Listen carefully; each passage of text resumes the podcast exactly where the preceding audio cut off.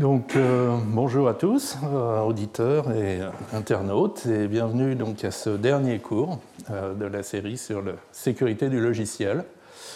Et pour finir donc cette série, j'ai eu envie de parler d'une approche un peu différente de, de, ce qu'on a vu jusqu'ici. Donc, une approche qui s'appuie essentiellement sur des approches cryptographiques alors, si je peux résumer euh, l'approche cryptographique, dont on a assez peu parlé en fait jusqu'ici, on a pris les primitives cryptographiques comme exemple de code intéressant à, attaquer et à sécuriser, mais on n'a pas trop parlé de l'approche dans son ensemble. Donc, euh, vu d'assez loin, euh, c'est se donner un certain nombre de construire un certain nombre de primitives cryptographiques, donc qui font pas grand-chose, mais qui le font très bien et avec un très haut niveau de sécurité. Par exemple, le chiffrement, euh, symétrique, donc la même clé sert à chiffrer et déchiffrer, ou euh, asymétrique, on a une clé euh, publique pour chiffrer, une clé secrète pour déchiffrer. le symétrique étant la signature, donc qui permet à une seule personne de signer et d'authentifier les données et à n'importe qui de vérifier la signature, d'autres mécanismes d'empreinte, de hash, etc. Et puis, une fois qu'on a ces briques de base, on les combine et on les applique euh, dans des protocoles notamment pour garantir la confidentialité, l'intégrité des informations au repos, stocké, et en transit, échangé sur des réseaux. Et euh, alors, exemple de, chiffrement de données au repos, c'est le chiffrement de fichiers ou de systèmes de fichiers. Donc, essentiellement, euh, donc mettons que ce soit juste un fichier, il y a une clé secrète qui est tirée au hasard et euh, qui est surchiffrée avec les mots de passe de l'utilisateur ou éventuellement d'un tiers de confiance, comme le, service informatique de, votre employeur. Et euh, donc le contenu du fichier est chiffré avec cette clé et euh, la clé surchiffrée est également stockée quelque part. Et, euh, et ça, euh, bah, ça donne des garanties très fortes sur le fait que le fichier ne va pas pouvoir être lu si on n'a pas euh, un, un, des mots de passe qui permet d'accéder à la clé. Et c'est essentiellement la meilleure protection connue contre les attaques bas niveau, du genre on vole la machine, on vole le disque, on démarre un autre système d'exploitation sur la machine pour accéder directement au disque, etc. Et alors c'est aussi le seul moyen que je connaisse pour effacer instantanément une quantité arbitrairement grande de données ou un fichier arbitrairement long. D'accord Parce que réécrire des zéros euh, sur le disque, euh, d'abord, ça efface pas vraiment et ensuite, euh, ça prend très longtemps. En revanche, effacer les quelques octets où la clé de chiffrement est, stockée, c'est instantané et ça fait perdre tout accès aux données. Alors, autre exemple, c'est la protection des données en transit. donc, ça, c'est les protocole réseau dont on a parlé dans certains des séminaires, euh, TLS ou SSH ou Signal, ou etc. Et euh, donc ici sur la droite, euh, vous reconnaissez peut-être le début du protocole TLS, la poignée de main du protocole TLS. Et donc, qu'est-ce que ça donne? Ben, Ça donne des communications point à point sur Internet où les données échangées sont chiffrées et authentifiées. Donc, chiffrées, on ne peut pas les écouter. Authentifiées, on ne peut pas injecter des paquets, on ne peut pas rejouer d'anciens paquets. Euh. Et il y a aussi une authentification par certificat de l'interlocuteur, le serveur avec lequel on parle, ce qui euh, permet d'éviter des impersonations ou des attaques de type man in the middle, où on ne parle pas en fait à qui on croit parler. Et euh, encore une fois, pour moi, c'est la seule protection connue contre un attaquant qui contrôlerait une partie du réseau. Alors, ça pourrait être votre box à la maison, ça pourrait être un routeur quelque part, ça peut être euh, une fibre optique sous-marine. Il semble qu'il y a eu des interceptions de fibres optiques sous-marines. Euh, et, sans chiffrement, il est essentiellement impossible d'être sûr que euh, l'ensemble du réseau est, de confiance. Et avec chiffrement, on obtient des garanties beaucoup plus fortes. donc voilà, donc les données au stockage, c'est bon, les données en transit, ça va. Et maintenant, qu'est-ce qui reste? Ben, Il reste les données pendant le calcul. Et des logiciels classiques opèrent sur les données en clair. Euh, si vous avez un moteur de base de données, euh, peut-être que la base est stockée sur un disque chiffré, peut-être que les requêtes arrivent via le protocole TLS, euh, mais il y a bien un moment où il va falloir déchiffrer la requête et déchiffrer la base de données pour pouvoir exécuter la requête. Mais comme on a vu, on a vraiment du mal à garantir la confidentialité des données pendant le calcul. Donc il y a des flux d'informations qui sont mal maîtrisés et puis des tonnes de canaux indirects par l'observation du temps, l'observation des caches, l'observation de la spéculation. Euh, le, matériel moderne a vraiment beaucoup de mal à garder un secret. Et donc, euh, que, faire? Ben, Essayons d'appliquer l'approche cryptographique au calcul également. Et euh, donc dans ce cours, on va effleurer donc cette idée d'avoir des solutions cryptographiques au problème de calculer en préservant la confidentialité des données. Alors on va détailler deux exemples. le premier, c'est le chiffrement homomorphe, qui permet de calculer directement sur les données chiffrées, donc, prenant des arguments chiffrés, produisant des résultats chiffrés sans jamais déchiffrer au milieu. Et le calcul multipartite sécurisé, où là, on a plusieurs participants qui calculent ensemble une fonction de leurs données privées. Et donc là, il s'agit de ne pas révéler sa donnée privée aux autres, mais quand même d'arriver ensemble au résultat. Euh, alors commençons par le chiffrement homomorphe. Euh, donc le principe général est le suivant. vous avez une fonction f, n arguments, et euh, donc à partir de x1, xn peut calculer y. Et vous avez un chiffrement euh, avec donc la fonction de chiffrement E, de déchiffrement D. Et on dit que donc, le chiffrement est homomorphe pour la fonction f si vous avez une fonction f chapeau qui est capable de calculer sur les arguments chiffrés, C1, Cn, et de produire un chiffré euh, en résultat et avec cette propriété de commutation. C'est-à-dire si vous appliquez f chapeau sur les chiffrés et que vous déchiffrez le résultat, c'est la même chose que de déchiffrer les arguments et d'appliquer la fonction d'origine. Et alors une autre manière de voir ça, c'est que vous pouvez partir d'arguments non chiffrés, euh, euh, les chiffrer, les envoyer sur le cloud, ou enfin quelqu'un euh, en qui vous n'avez pas vraiment confiance, euh, mais comme les arguments sont chiffrés, il ne va pas pouvoir les voir. dite personne va exécuter la fonction homomorphe f chapeau, et vous renvoyez le résultat chiffré que vous allez pouvoir déchiffrer. Bon. Euh, et en fait, alors pour certaines opérations, c'est facile. On a déjà vu comme exemple le chiffrement RSA. RSA est homomorphe pour la multiplication. Alors je vous rappelle le RSA. Donc euh, chiffrer, c'est élever euh, le message à la puissance E, euh, modulo n, E et n étant la clé publique. Déchiffrer, c'est élever le chiffré à la puissance D, qui est D étant la clé secrète. Et si vous avez deux messages chiffrés C1, C2, vous pouvez voir que vous faites le pardon, faire le produit des chiffrés puis déchiffrer. Donc c'est calculer C1, C2 puissance D, c'est la même chose que C1 puissance D, C2 puissance D, c'est la même chose que le produit euh, d'éclairs, DC1, DC2. Et donc euh, euh, l'opérateur de multiplication modulo n est homomorphe à l'opérateur de multiplication modulo n. Alors à quoi ça sert, allez-vous me demander? Ben, On peut déjà faire des choses avec ça. par exemple, on peut dépouiller une élection.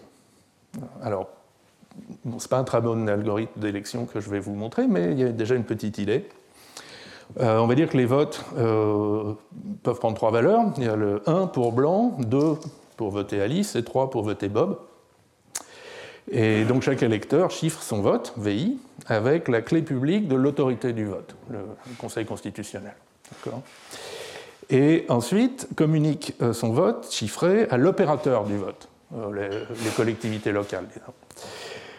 Et donc euh, l'opérateur du vote collecte tous ces votes chiffrés, et donc euh, comme il n'a pas la clé de déchiffrement, il ne peut pas savoir euh, qui a voté quoi, et on fait le produit, fait le produit de nos, de nos chiffrés, modulo n, le transmet à l'autorité du vote. L'autorité du vote a la clé de déchiffrement, mais n'a pas accès à chacun des votes, au bulletin individuel. Et donc euh, l'autorité déchiffre, et le déchiffré de ce produit, donc c'est euh, le déchiffré d'un produit, euh, donc pardon, c'est le produit des déchiffrés, voilà, et donc c'est le produit des V1 VN, modulo n. Et donc si le produit V1 VN n'est pas trop grand, n'a pas débordé, ce résultat il est de la forme 2 puissance A, 3 puissance B, A c'est le nombre de voix pour Alice, B c'est le nombre de voix pour Bob. Et voilà, c'est dépouillé. Euh, alors oui, donc c'est un très mauvais protocole euh, pour différentes raisons. D'abord, euh, le chiffrement RSA est déterministe, donc il n'y a en fait que trois messages chiffrés possibles, puisqu'il n'y a que trois clairs possibles, donc ça permet beaucoup d'analyse. Deuxièmement, rien n'empêche l'opérateur du vote de jeter certains votes ou de compter plusieurs fois un même vote. D'accord? Et euh, ah oui, rien n'empêche un, électeur enthousiaste de voter 8, euh, par exemple, donc 3 fois pour Alice, ou 27, euh, un certain nombre de fois pour Bob, ou alors 6, pour, parce qu'il est vraiment très, pas, très indécis. voilà, donc c'est pas un très bon protocole, mais il y a de l'idée. Et, ah oui, puis en plus, ça déborde assez vite si votre nombre de votants est élevé. Bon, mais il y a de l'idée, et, euh, euh, avec un peu de travail, on peut arriver à un protocole de vote électronique. Alors, une première étape, c'est bah, d'utiliser déjà un autre euh, chiffrement, qui lui injecte de l'aléa, mais qui se trouve être homomorphe. Lui, c'est pour l'addition. Donc, c'est le chiffrement d'Elgamal, enfin une variante du chiffrement d'Elgamal. Euh, qui s'appuie sur euh, un groupe fini G d'ordre Q. La clé secrète, c'est un élément de G. La clé publique, c'est un générateur de G, et c'est G puissance X. Et le chiffrement, ça consiste à tirer euh, une clé, une autre clé, Y, aléatoirement, faire le secret partagé, qui est H puissance Y, et que la personne qui a X va pouvoir retrouver, et euh, de renvoyer la paire, donc G puissance Y et euh, G puissance M fois S. Donc l'important ici c'est G puissance M, donc le message sert d'exposant euh, pour le générateur. Et pour le déchiffrement, ben, on peut retrouver le secret partagé en prenant C1 puissance X, ça fait G puissance XY, et c'est bien H puissance Y. On retrouve G puissance M donc en calculant donc le, le, le générateur à la puissance le message en calculant C2 divisé par S. Et maintenant, il faut faire un petit calcul de logarithme discret pour retrouver M. Alors évidemment, en général, le logarithme discret est très coûteux, racine, euh, racine de M, mais si le message n'est pas trop grand, euh, ça va être faisable en temps raisonnable. Et donc ça, euh, ben ça aussi c'est homomorphe, c'est-à-dire que le produit de deux chiffrés, c'est un chiffré de la somme, euh, et, cette propriété est utilisée dans un vrai système de vote électronique, Belenios. Donc c'est le chiffrement euh, additif d'Elgamal, c'est un des algorithmes qu'ils utilisent, avec plein d'autres algorithmes pour s'assurer que les gens ne votent que 0 et 1, ne votent qu'une fois, que leur vote est bien pris en compte, euh, n'est pas dupliqué. Enfin bref, il y a plein d'autres opérations cryptographiques à mettre en œuvre. Mais ce chiffrement est utilisé. Ce chiffrement est utilisé pour ses propriétés homomorphes. Bien, bon, mais euh, on voudrait quand même calculer un peu plus que soit des multiplications avec RSA, soit des additions avec Elgamal. Et en fait, euh, l'étape cruciale, ce serait de trouver un chiffrement homomorphe à la fois pour l'addition et pour la multiplication. Et même plus simple, l'addition de bits, l'addition modulo 2 et la multiplication de bits, c'est-à-dire le, le et logique alors, c'est ce qu'on appelle un chiffrement euh, complètement homomorphe, donc FHE, Fully Homomorphic Encryption, car il permet d'évaluer n'importe quel circuit booléen. Et donc ça veut dire qu'il peut évaluer énormément de fonctions. Alors euh, pourquoi? Ben Parce que on, a, toutes les portes dont on a besoin. Le OU exclusif, ça va être la somme, A plus B modulo 2. Le E, ça va être le produit. Le nom, ça va être 1 moins A ou 1 plus A modulo 2. Et le OU, c'est le, nord des entrées. Euh, enfin, il faut faire un nom sur les entrées et un nom sur le résultat, et c'est un E. Et avec ça, euh, donc on peut faire des circuits et calculer pas mal de choses. Bon, là, c'est un circuit très simple, c'est un comparateur qui prend deux nombres à 4 bits, x et y, et vous dit en sortie s'ils sont égaux ou pas. Et on peut imaginer, si vous, évaluez ce circuit de manière homomorphe, il va pouvoir faire une recherche dans une base de données chiffrée. Vous allez lui donner un x chiffré, c'est ce que vous voulez. Il va énumérer tous les y de la base chiffrés, et il va trouver des bits euh, chiffrés 0 ou 1 pour vous dire si x est dans la base ou pas on va dire que ce n'est pas très efficace comme base de données. D'un autre côté, je crois qu'il y a une mauvaise nouvelle qui est que si votre base de données est chiffrée, de toute manière, il n'y a pas d'algorithme plus efficace qu'une recherche linéaire. Euh, essentiellement, si vous pouviez faire de la dichotomie, ou etc., c'est que le chiffrement ne serait pas bon. Euh, bon, dommage. petite base de données chiffrée. alors, comment on va faire pour, pour aller vers ce chiffrement complètement homomorphe? Pour autant que j'ai pu voir, les, approches euh, suivent toutes, enfin les, propositions suivent, un peu toutes la même approche, qui est l'idée assez moderne que chiffrer, c'est ajouter du bruit. Euh, donc chiffrer un message M, c'est le noyer dans un bruit aléatoire, de telle sorte que euh, déchiffrer, c'est enlever le bruit pour retrouver M, et que ce soit facile si on a la clé secrète, et impossible calculatoirement euh, si on n'a pas la clé secrète. Alors, euh, un exemple euh, qui a beaucoup attiré l'attention qui attire toujours beaucoup l'attention des cryptographes, c'est l'utilisation des réseaux euclidiens. Alors un réseau euclidien, lattice en anglais, c'est quoi? Ben, Vous avez une base de, d'un espace à plusieurs dimensions, euh, euh, donc la base B1-BN, et euh, le réseau, c'est l'ensemble des points à coordonnées entières, donc des, combinaisons linéaires entières de ces vecteurs. D'accord? Donc ça fait des jolies petites zones, comme ça. Et alors il y a plein de problèmes calculatoirement difficiles dans le réseau euclidien, c'est merveilleux. celui euh, dont je vais parler aujourd'hui, c'est le problème du vecteur le plus proche, closed vector problem. Donc vous avez un vecteur V euh, dans, votre espace, et il s'agit de trouver les coordonnées du, point du vecteur du réseau le plus proche. Donc V0 ici. On voit qu'il est plus proche que les autres euh, qu'on aurait pu trouver. Et en fait, c'est un problème qui est euh, extraordinairement difficile. Alors évidemment, quand on est en deux dimensions, c'est pas très compliqué. Maintenant, quand on est en grande dimension n, et puis qu'on n'est pas dans, euh, dans, le, dans, le, plan, dans, R puissance n, mais plutôt dans, des euh, corps plus compliqués, c'est donc un problème qui est extraordinairement difficile. Donc il est NP difficile, même dans le cas moyen, même pour trouver des solutions approchées seulement, et même si on a un ordinateur quantique. Donc, D'où l'intérêt pour la cryptographie post-quantique. Et ceci dit, c'est vexant parce que euh, euh, pour certaines bases, euh, des bonnes bases, comme on dit, dont les vecteurs sont relativement courts et presque orthogonaux, le problème est facile. Et par ailleurs, euh, on peut changer de base, bien sûr, sans changer l'ensemble des, points, l'ensemble des vecteurs du réseau, euh, en faisant une combinaison linéaire bien choisie euh, des vecteurs d'origine, donc en multipliant par une matrice unimodulaire.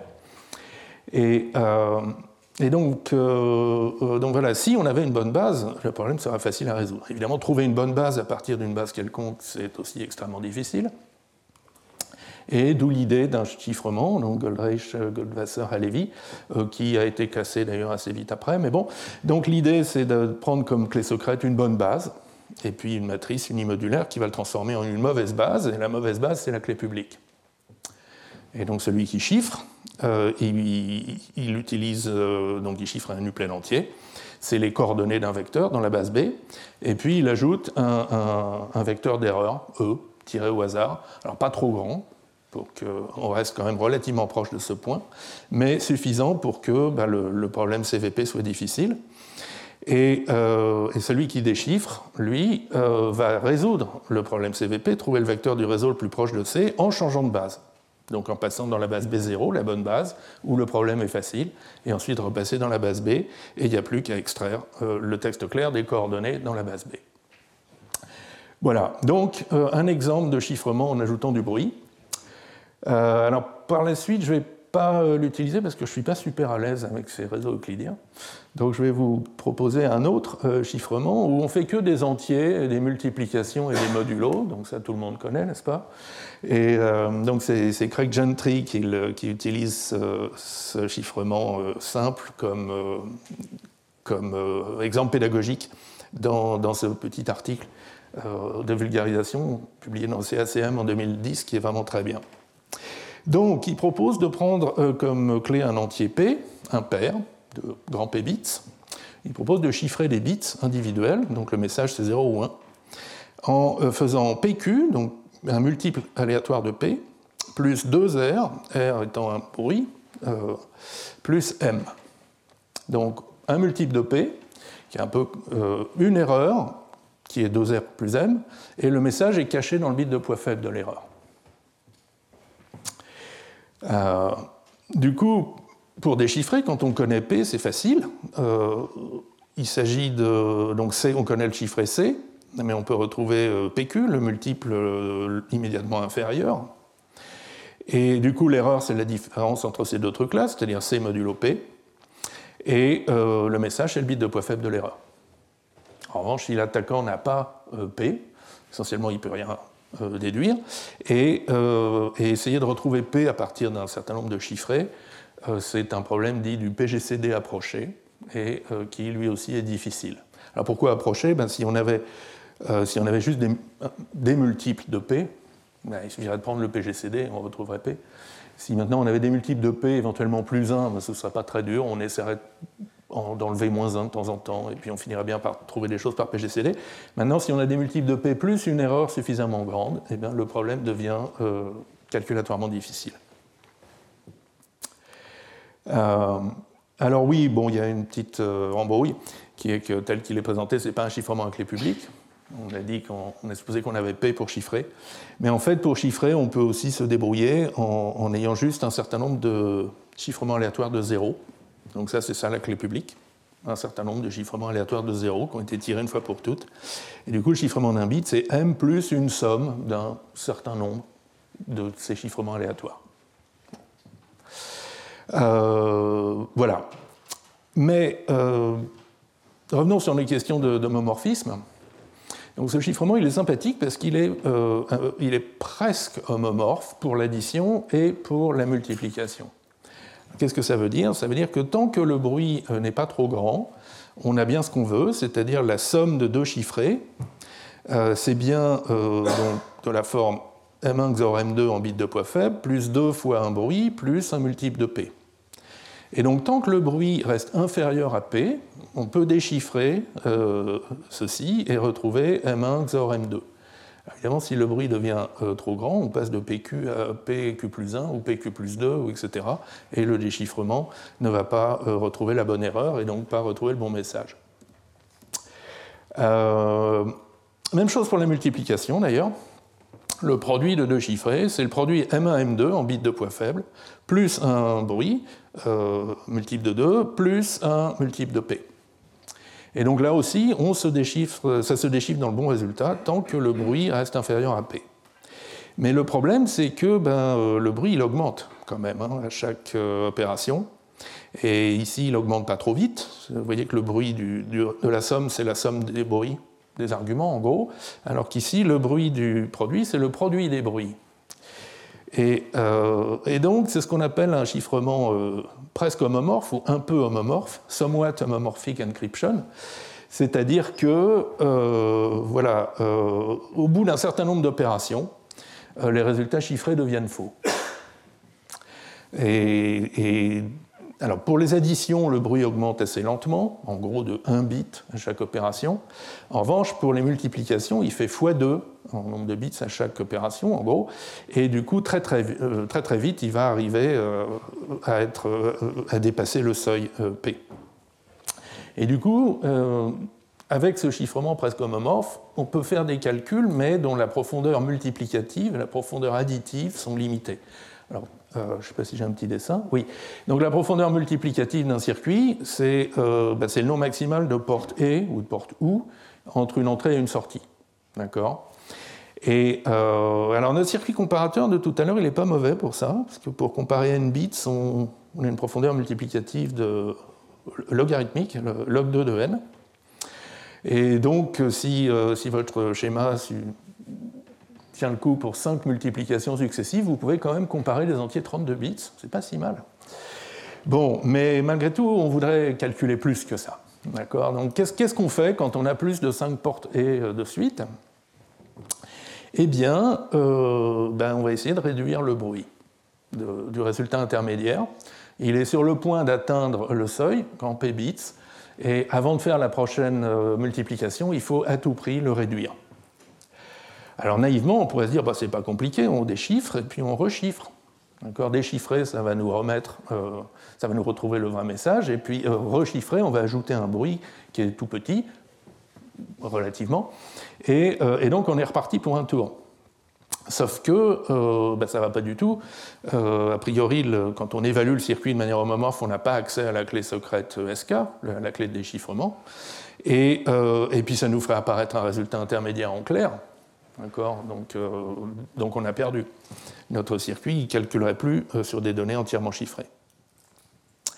Et alors c'est là qu'arrive l'idée euh, démente de Craig Gentry, donc, euh, dans, sa thèse en 2009, qui est euh, s'appelle le bootstrap, donc vous allez voir en quoi ça ressemble un peu au bootstrap d'un langage de programmation.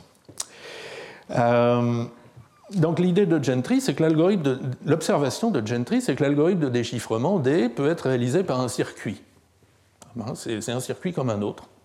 Et dans, notre cas, c'est en gros, c'est prendre modulo P. Bon, modulo P, c'est multiplié par un inverse de P. En gros, ça se fait par un circuit, il n'y a pas de problème. Euh, donc c'est un circuit avec deux entrées, la clé secrète, le texte chiffré, et en sortie, le texte clair.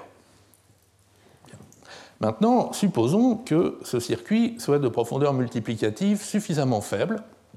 Du coup, on va pouvoir l'évaluer de manière homomorphe avec notre chiffrement presque homomorphe. Alors, donc des chapeaux. Alors, qu'est-ce qu'il fait des chapeaux? Donc, il prend la clé secrète en entrée, mais chiffrée, avec la clé publique. Il prend l'autre entrée C, mais elle-même chiffrée, donc c'est le chiffré surchiffré. Et il vous produit le clair, DSK de C, rechiffré. D'accord? Alors pourquoi on a gagné? Donc on a un chiffré qui est équivalent au chiffré C qu'on avait tout à l'heure, d'accord? Si vous déchiffrez, vous rechiffrez, ça va à nouveau se déchiffrer vers la même chose, sauf que euh, le bruit, ici, dépend uniquement de la profondeur multiplicative de ce circuit, et non pas du bruit qu'il y avait dans l'entrée ici. Et donc, euh, encore une fois, si le circuit a une petite profondeur multiplicative, on a réussi à réduire le bruit sans pour autant avoir la clé secrète en clair. Alors, euh, ça pose un certain nombre de difficultés. Alors d'abord, euh, les cryptographes n'aiment pas du tout l'idée qu'on va chiffrer une clé secrète SK avec sa propre clé publique. Euh, là, ils disent, mais on n'a jamais étudié ça. Enfin, il y a, aucune. Si ça se trouve, il y a des corrélations, tout ça. Enfin, il faut être fou pour faire ça. On ne va pas vous garantir que ça marche. Bon.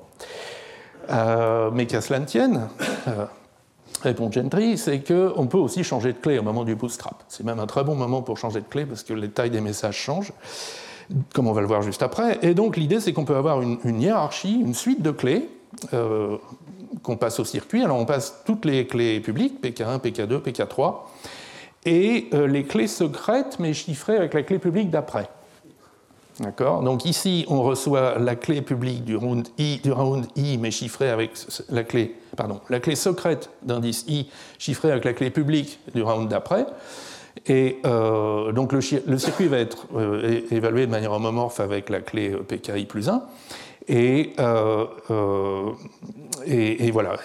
donc on a, on évité cette difficulté et, on peut continuer comme ça. Après, il y a un problème de taille. Euh, sur chiffrement, ici, augmente fortement la taille du résultat intermédiaire chiffré.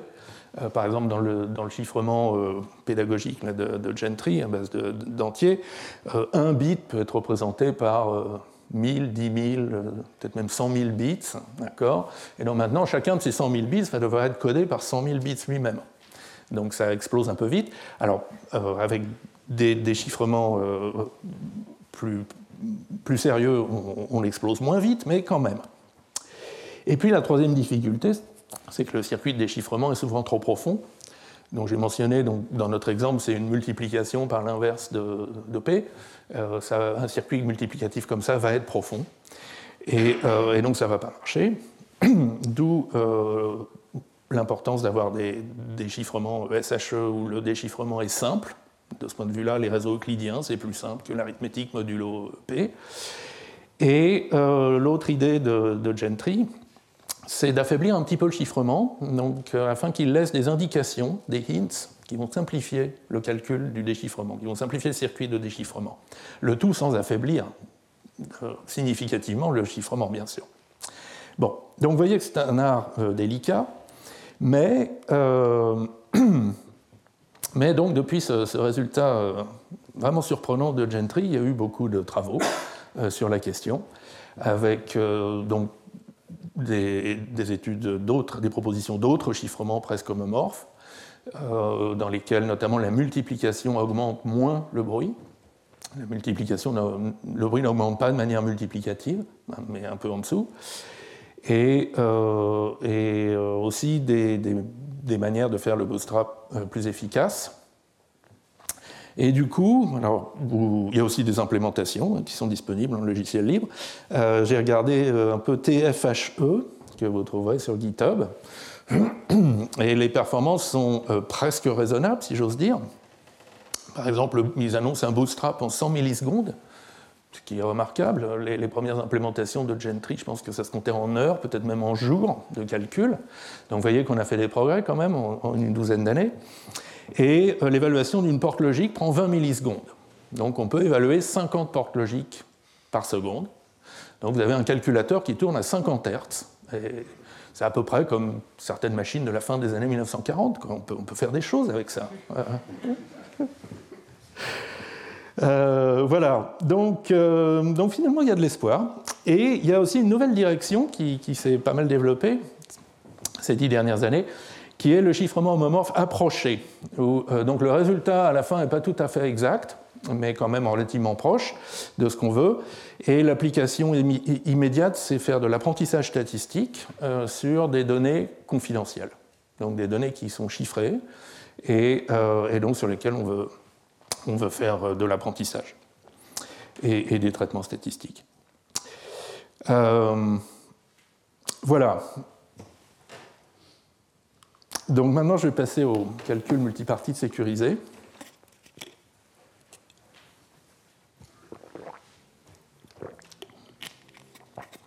Donc il y a un problème un tout petit peu moins exigeant, euh, au sens où, euh, donc cette fois-ci, on, va se mettre à plusieurs pour faire le calcul, et, euh, ce qui garantit le, le secret, l'absence de fuite d'informations, c'est qu'il n'y a pas de collusion entre tous ceux qui font le calcul. Euh, alors oui, donc c'est apparu dans les, années 80, euh, euh, notamment, c'était popularisé notamment par Andrew Yao en 1982 avec ce petit problème des millionnaires, donc une question qui est très années 80. Alice et Bob veulent savoir qui est le plus riche, sans révéler le patrimoine de l'un à l'autre. Et alors il y a un algorithme évident avec un tiers de confiance, Charlie. Alice communique en toute confidentialité le montant de son patrimoine à Charlie. Euh, Bob fait de même. Charlie compare, annonce euh, qui a le plus gros patrimoine et oublie, euh, ne révèle aucune autre information. Maintenant, la question de, de Yahoo, c'est est-ce qu'on peut faire la même chose sans tiers de confiance? Est-ce qu'on peut avoir un algorithme distribué, exécuté par Alice et par Bob, qui donne le même résultat, et les mêmes garanties, c'est-à-dire qu'ils ne révèlent pas le patrimoine de l'un à l'autre. Euh, après, donc on peut là aussi généraliser un peu le problème. Euh, donc on a n participants, chacun a une donnée secrète, x1, xn. Ils coopèrent pour calculer une fonction y euh, égale f de x1, xn. Et le résultat y va être public, et euh, le calcul doit être fait de sorte qu'il euh, ne révèle rien sur les xi qui ne soit impliqué par le résultat y. Alors un exemple, c'est le, dépouillement d'un appel d'offres. Euh, donc les, offres, c'est les x1, xn. Et le dépouillement, il doit produire i, l'identité du mieux disant, et xi, le montant de son offre, donc celle qui atteint le min des montants des offres. Et donc ça, c'est rendu public. Donc, tout le monde sait qui a remporté l'enchère, tout le monde sait avec quel euh, remporté le marché, pardon, avec quelle offre, mais euh, les autres offres, euh, on sait qu'elles sont supérieures ou égales, mais on ne sait rien de plus. Alors on peut généraliser ça à plein d'autres statistiques sur les XI, calculer donc le min, le max, la moyenne, la médiane, un histogramme par décile, etc. Et euh, alors, c'est vrai que si on a un chiffrement homomorphe, on peut s'en servir ici, mais c'est coûteux et pas très naturel. Donc déjà, donc pour s'assurer, donc chaque participant chiffre sa donnée et la publie, donc avec la clé publique qui est commune à tout le monde. Mais comme il ne veut pas que, que les autres puissent la déchiffrer, ça veut dire qu'il faut que la clé secrète doit être découpée en parts, en n parts. Et, et, donc il faille que tout le monde se mette d'accord, reconstitue les n parts, comme on va le voir juste après, pour, euh, pour arriver à déchiffrer. Donc chaque participant chiffre sa donnée et la publie, en, disant, en étant bien sûr que personne ne va pouvoir la déchiffrer. Quelqu'un, un des participants, un, autre, un fournisseur de, de, cloud, etc., calcule f homomorphiquement à partir des xi chiffrés. On obtient le résultat y chiffré et les participants collaborent, mettent en commun leurs morceaux de clé pour déchiffrer le résultat. Alors c'est une solution qui est correcte, mais, euh, euh, il y a des solutions plus simples et plus efficaces où on distribue le calcul entre les participants. Euh, alors oui, donc je parlais de cette idée de partager une donnée secrète entre plusieurs acteurs. Donc faisons simple, la donnée secrète c'est un bit et on n'a que deux participants. Donc comment faire un tel partage? L'idée est simple, on tire un bit R au hasard. L'un des participants reçoit R, l'autre reçoit B masqué par R, B XOR R. Et euh, aucun participant ne peut retrouver B à lui tout seul. D'accord? Pour chacun des participants, le bit a l'air aléatoire. En revanche, si les deux participants publient leurs bits B1 et B2, mettent en commun leurs bits B1 et B2, ils retrouvent facilement B en calculant le XOR de B1 et de B2, puisque c'est ER XOR B XOR R, c'est-à-dire B. Et donc on va noter euh, B crochet, le partage d'un bit B, donc c'est une paire de bits B1, B2 qui a cette propriété, donc B1 XOR B2 égale B, et euh, B1 et B2 sont euh, essentiellement aléatoires, donc on peut, ne peut rien apprendre dessus. Alors, quand on a un partage de bits comme ça, euh, donc ça permet de découper un secret et d'en donner des bouts à, deux participants, mais ça permet aussi à deux participants, Alice et Bob, de mettre en commun deux bits privés. Donc il y a A qui est fourni par Alice, B par, B, par Bob. A euh, tire un partage, envoie la deuxième partie du partage à Bob. B tire un partage de son bit, envoie la première partie à Alice. Et donc maintenant, Alice a les premières parties des deux partages, Bob a les deuxièmes parties des deux partages. Euh, et, voilà, ils ont mis en commun leurs bits privés sans les euh, euh, révéler. Et donc, qu'est-ce qu'on peut calculer maintenant sur ces bits partagés? Eh bien, ça ne va peut-être pas vous surprendre, on peut facilement additionner et plus difficilement multiplier.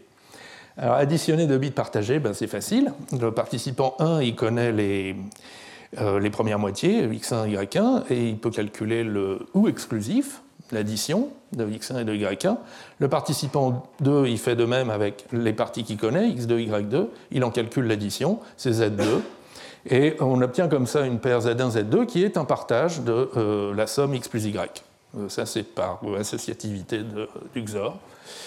Et le calcul est local. Les participants n'ont pas besoin de communiquer pour faire le calcul, chacun dans leur coin. C'est génial. Alors multiplier, c'est pas aussi facile. Euh, aucun calcul purement local ne convient. en particulier, si vous dites, ah, chaque, chaque participant va faire le et de, son bit, de ces deux bits, ben non, ça ne marche pas, ce n'est pas, pas, un bon partage du, du, et euh, des deux bits secrets. Alors il y a des solutions euh, coûteuses à base de protocoles comme par exemple le transfert inconscient 1 sur 4, When in for Oblivious Transfer.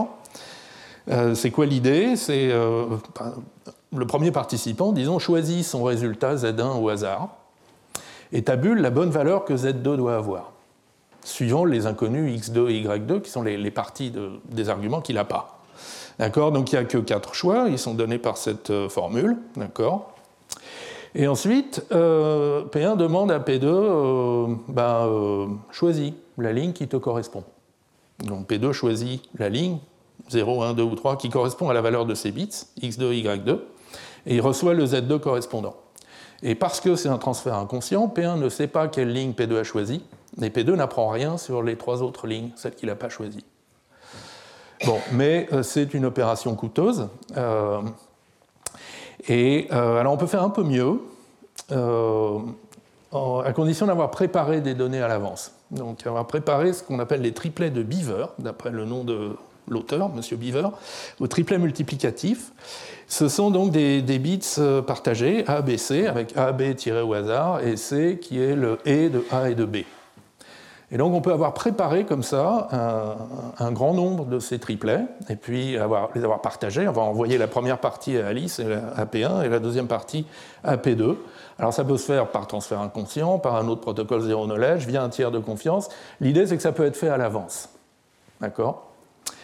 Et, euh, et, du coup, pour calculer un partage de x et y, donc chaque participant peut prendre le, peut prendre le prochain triplet de Beaver sur sa liste, enfin sa moitié du prochain triplet de Beaver sur la liste. Euh, P1 utilise ça pour publier son A1 et son B1, mais en masquant avec X1 et Y1. Donc a priori, il n'a toujours pas révélé son, sa partie des vrais arguments. P2 fait la même chose avec X2 masqué par A2, Y2 masqué par B2. Et euh, donc maintenant, puisque tout ça a été mis en commun, en commun, P1 et P2 ils connaissent tous les deux A XOR X et B XOR Y, d'accord?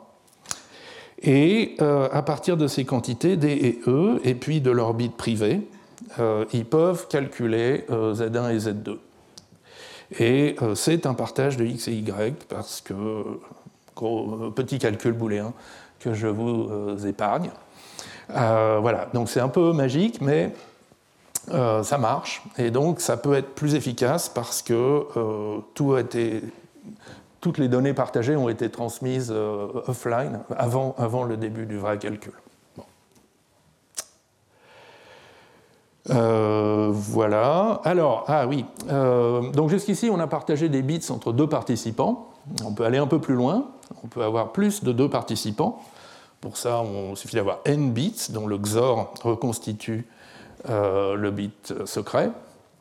Et donc, dans un schéma comme ça, il faut que les n participants mettent en commun leur information pour retrouver B.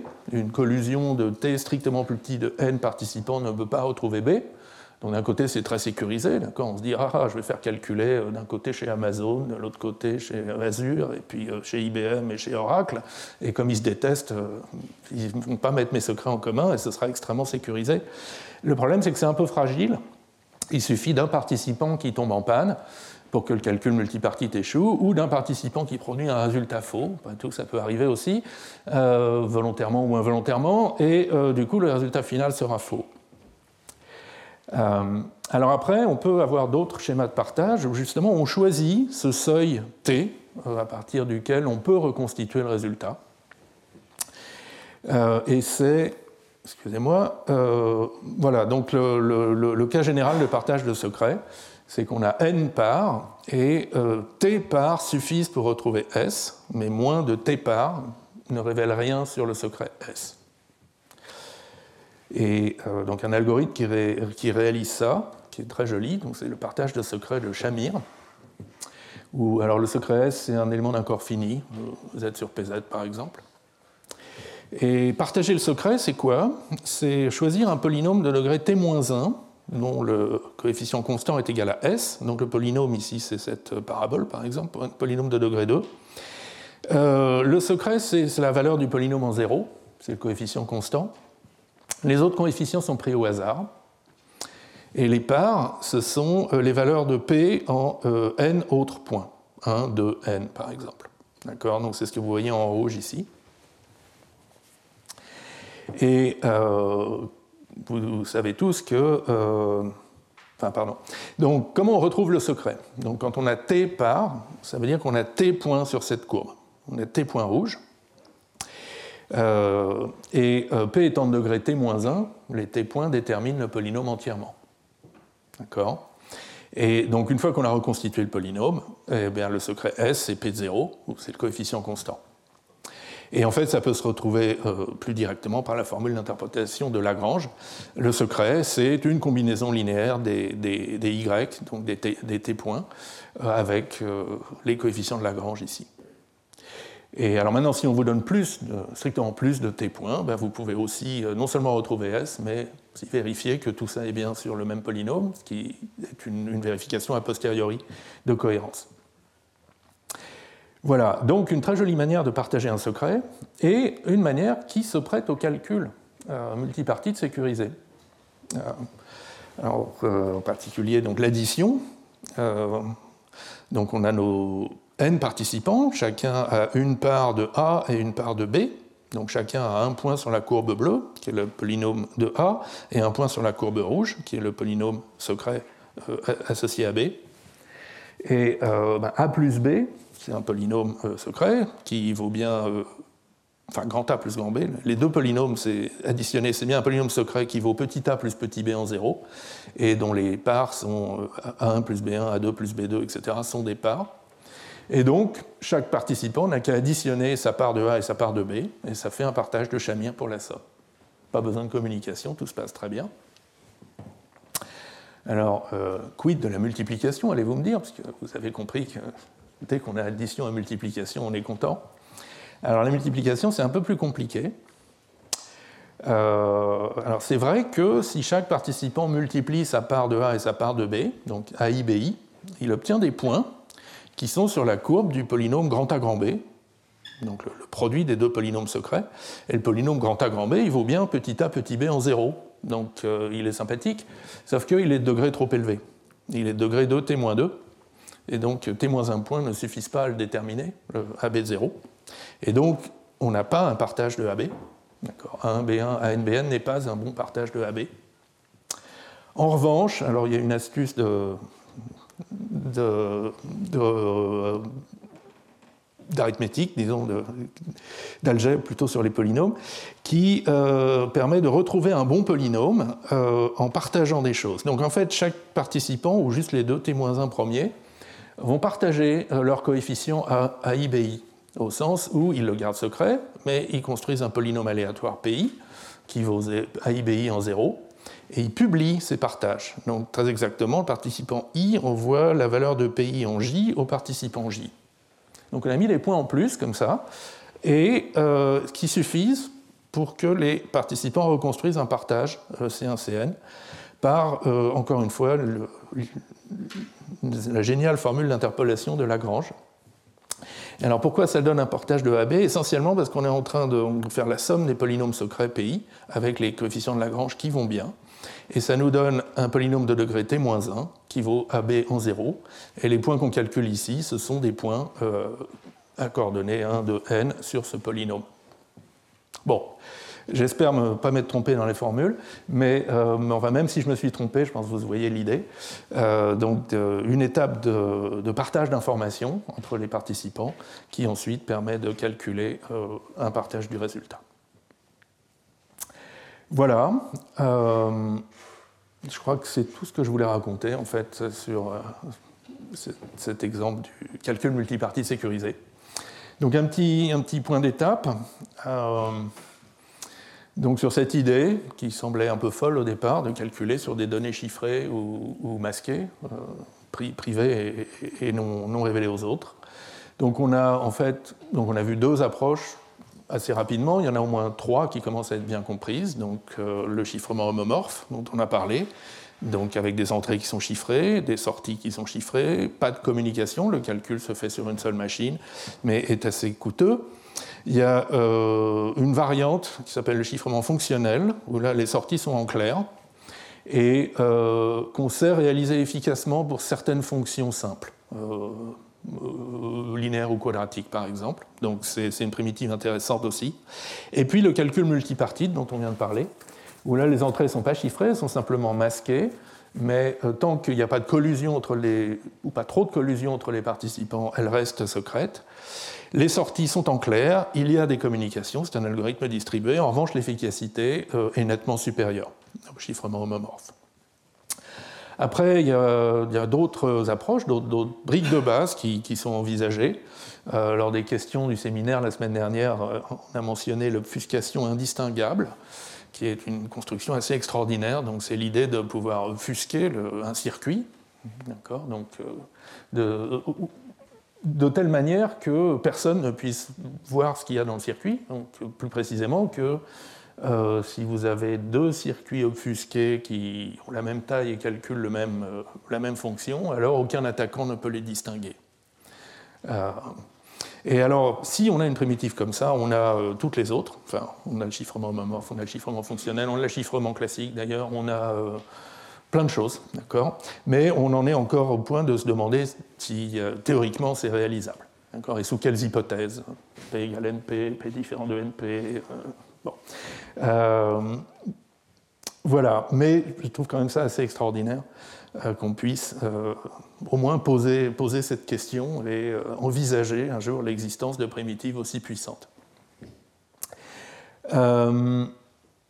Et donc, euh, voilà, à cette question de protéger les données pendant le calcul, on a vu donc, l'approche cryptographique donne une, réponse qui est aux antipodes en fait, de ce qu'on obtient par les techniques de sécurité classiques, euh, genre contrôle d'accès, euh, etc. La, la, sécurité est élevée, la sécurité peut être caractérisée et étudiée mathématiquement, quelque chose qu'on a beaucoup de mal à faire avec des techniques plus classiques. En revanche, l'exécution est coûteuse et euh, les calculs qu'on peut effectuer sont euh, restreints. Donc on peut faire des circuits, mais on ne peut pas faire de conditionnel, on ne peut pas faire de boucle, on ne peut pas faire de branchement dépendant des données secrètes. Et euh, voilà. Et donc, comme on l'a vu, c'est déjà utilisable pour des calculs simples mais hautement confidentiels, dépouillement d'élections, dépouillement d'enchères secrètes, etc. Et peut-être pourra se généraliser à l'avenir. Voilà. Donc, je crois que c'est tout ce que je voulais vous raconter euh, sur, euh, sur, cette question, donc de, calculer sur des données chiffrées ou. Oups. Euh, et donc, ben, on en arrive à la fin du cours, si Zoom veut bien me laisser reprendre la main. Et, et, donc, je voulais faire un petit bilan avec vous, puis après, on pourra prendre des questions. je voulais faire un petit bilan avec vous. Alors, il faut que j'essaye de cacher ça. Voilà. Très bien.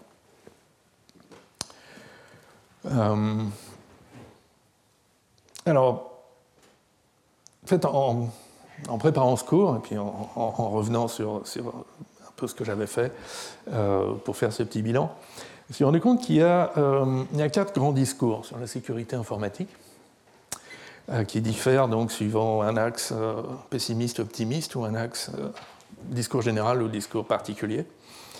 le discours, vraisemblablement qu'on entend le plus, c'est un discours qui est pessimiste et très général, consiste à constater la grande vulnérabilité de, nos infrastructures numériques et du monde informatique dans lequel nous vivons, que, bah oui, il y a des failles, il y a des failles qui sont quand même exploité assez régulièrement par euh, des pirates, par euh, des rançongiciels, par, euh, pour faire de la surveillance. On reparle du logiciel Pegasus là en ce moment. et, on a l'impression que ben, voilà, notre monde informatique est quand même très fragile et il n'en faudrait pas grand-chose pour que, pour que ça explose, pour que, par exemple, une infrastructure critique soit attaquée, devienne inutilisable, etc. etc. Euh, alors, ce discours général et pessimiste s'oppose de temps en temps à un discours euh, général et en fait assez optimiste qui consiste à dire bah, euh, non, c'est pas la fin du monde pour le moment. Il, bon, il y a quelques problèmes. Ça coûte un peu d'argent, mais bon, c'est quand même des coûts tout à fait tolérables par rapport aux profits qu'on obtient en utilisant l'informatique un peu partout dans notre monde. Et euh, donc finalement, il n'y a peut-être pas de raison de croire que ça va mal se passer. Et puis, euh, il y a d'autres urgences plus graves aussi, hein, peut-être, climatiques, écologiques, géopolitiques. Euh, donc finalement, et, et, aussi une observation qui est vraie quand même, c'est que ben, justement, quand, ça commence à devenir trop coûteux, on finit par trouver des solutions. L'exemple que j'aime bien, c'est la téléphonie dans les années 60, téléphoner gratuitement. Euh, dans les années 70, aux États-Unis, c'était un sport avec les petits boîtiers à 2600 Hz. Et puis en France, dans les années 90 aussi, il y avait les cartes, les fausses cartes téléphoniques là, avec un nombre infini d'impulsions. Euh, dessus. Euh, et puis, c'est arrivé la téléphonie mobile GSM. Et là, ben, non, on ne peut plus téléphoner gratuitement. Il faut s'authentifier sur le réseau avec une carte SIM et faire une vraie fausse carte SIM, c'est au-delà de la portée de beaucoup de gens.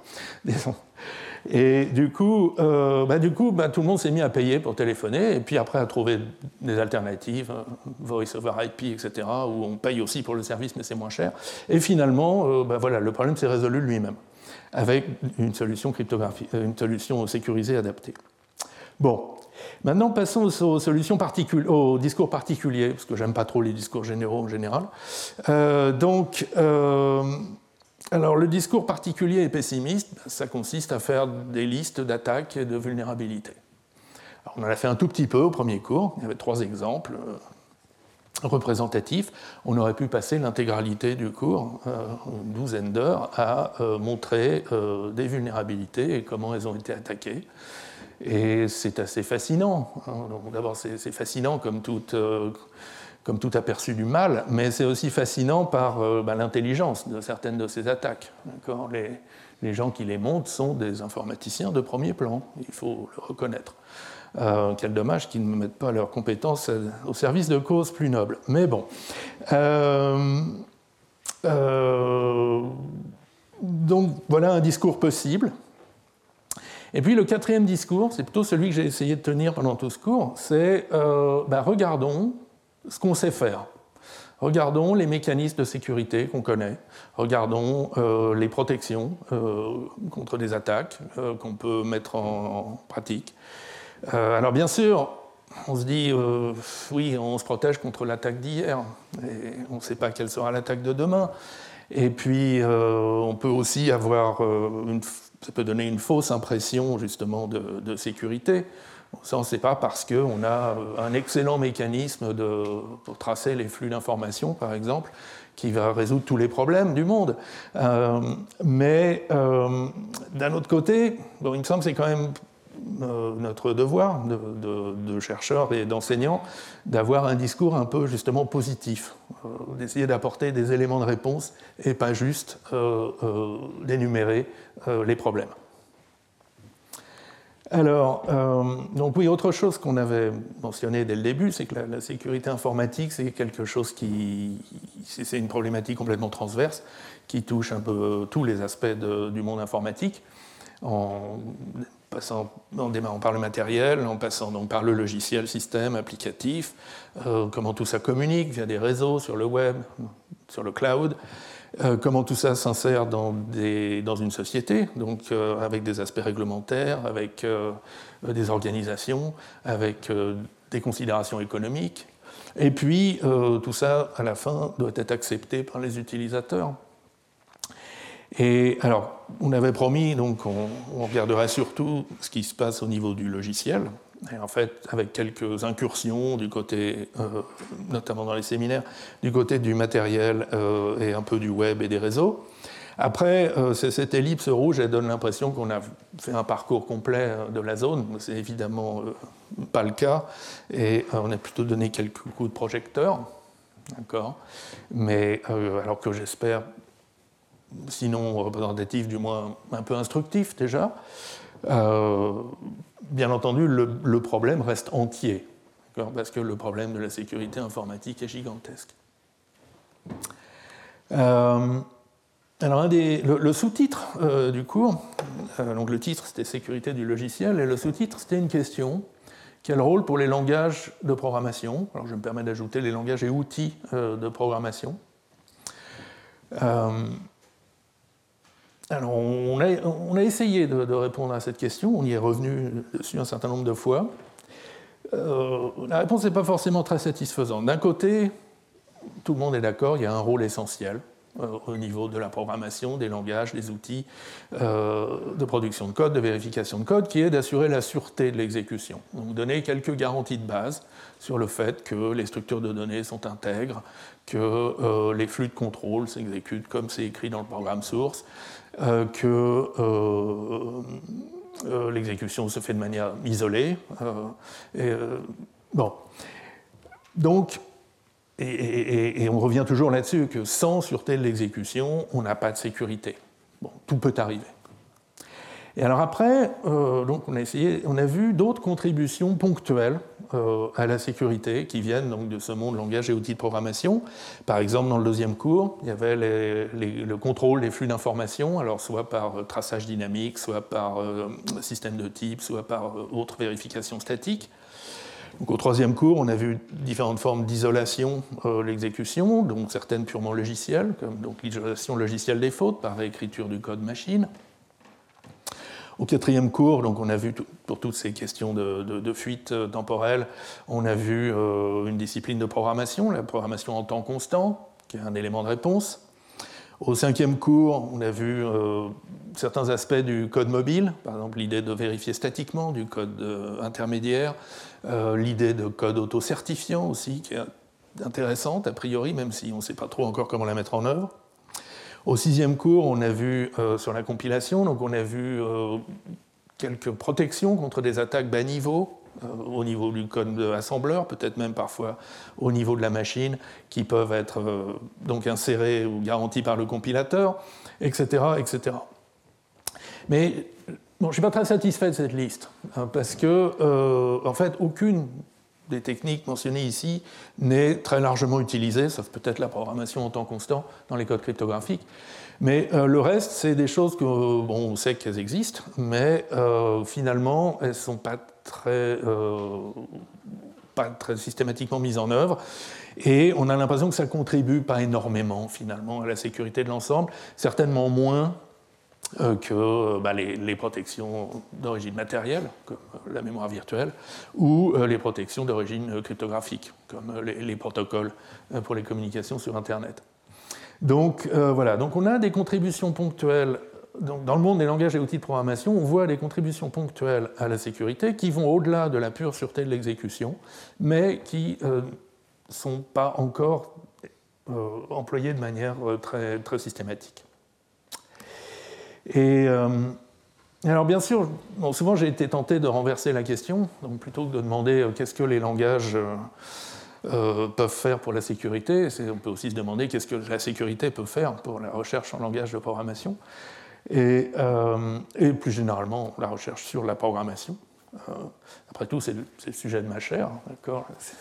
Les sciences du logiciel.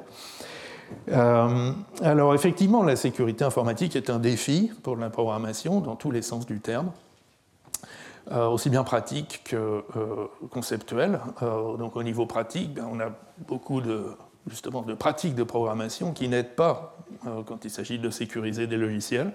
Par exemple, l'obsession pour la performance, qui passe avant tout, et on a vu ce que les dégâts que ça pouvait donner dans les compilateurs C optimisants, euh, qui optimisent des codes euh, système un peu trop forts. Euh, l'idée aussi qu'il bah, suffit de passer le jeu de test et puis c'est bon. la sécurité est une propriété qui se teste très très mal. Justement, l'attaque, c'est ce qu'on dans ce qu'on n'a pas testé en général. Et alors, comme comme dit euh, Ross Anderson, euh, la, sécurité informatique, c'est programmer l'ordinateur de Satan, au sens où la moindre erreur, c'est la damnation éternelle. Euh, ben, donc si, s'agit vraiment de programmer l'ordinateur de Satan, nos, nos, pratiques de programmation ne sont pas les bonnes. En particulier, ce qu'on enseigne en programmation, en génie logiciel, en licence par exemple, n'est pas du tout ce qu'il faut. Donc ça, c'est le côté pratique. Et puis, euh, après, il y a aussi le côté conceptuel, plus théorique, qui m'intéresse énormément personnellement, qui est donc à quel point, euh, justement, on sait raisonner formellement au-delà de la correction des exécutions. Donc, prouver la correction d'un programme, on commence à savoir faire, on a plein d'outils d'analyse statique, de vérification déductive, on a des formalismes, des logiques de programme, euh, dont on a beaucoup parlé l'an dernier, qui commencent à fonctionner très très bien. Maintenant, euh, si on veut aller au-delà de ça, comment, ne serait-ce que comment caractériser, comment énoncer, euh, comment raisonner sur la confidentialité des données, euh, les aspects privacy, donc respect de la vie privée, donc anonymisation des données privées, différentes choses privacy, comme, a parlé, comme en a parlé Katsushi Palamidesi au séminaire. Euh, euh, comment parler de disponibilité, comment parler de résilience d'un système qui peut être attaqué mais résiste quand même, comment faire rentrer dans ce discours euh, les aspects bas niveau, par exemple les fautes qu'on peut avoir dans le matériel, les fuites d'informations nombreuses qu'introduit le matériel, voilà, tout ça, ce sont des questions difficiles. D'ailleurs, je pense que Frank, dans, son Frank Pissens, dans son séminaire, parlera un petit peu justement de modélisation formelle de ces aspects matériels. voilà, donc tout ça sont des questions difficiles et encore largement ouvertes pour les gens qui font donc de la, de la sémantique et de la vérification formelle de logiciel. Et voilà, ça nous amène à la fin de ce cours. Donc je vous remercie de l'avoir suivi jusqu'au bout.